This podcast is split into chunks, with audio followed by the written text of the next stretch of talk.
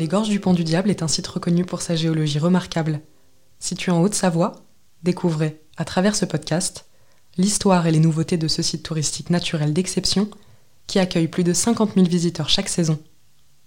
Ce podcast vous est proposé par les Gorges du Pont du Diable en partenariat avec le Messager.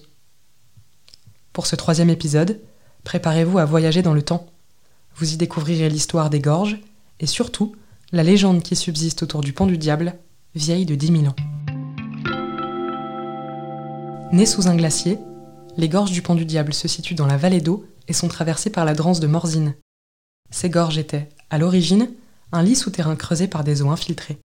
C'est en 1892 que Jean Beauchaton, menuisier originaire du plateau de Gaveau, obtient l'autorisation de construire un premier escalier de bois pour permettre la visite des gorges.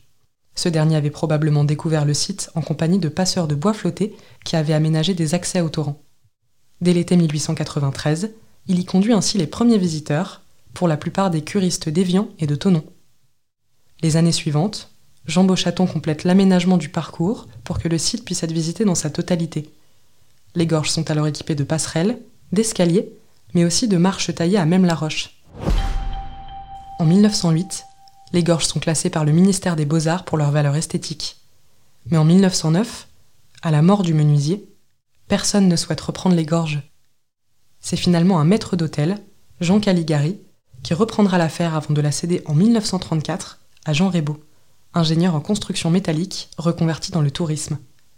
Cinq ans plus tard, il entame de nouvelles installations qui ne se termineront qu'après la Seconde Guerre mondiale, en 1951.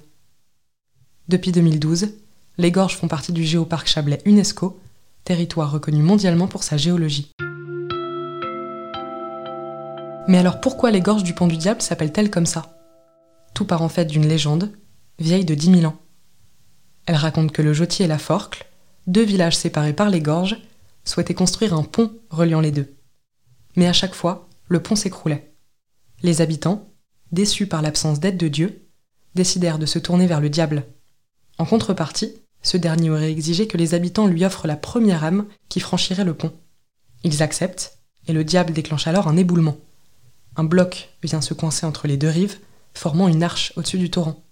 Le lendemain, les habitants, ayant réfléchi à la personne qu'ils devaient sacrifier, décident de duper le diable et d'y faire passer une chèvre.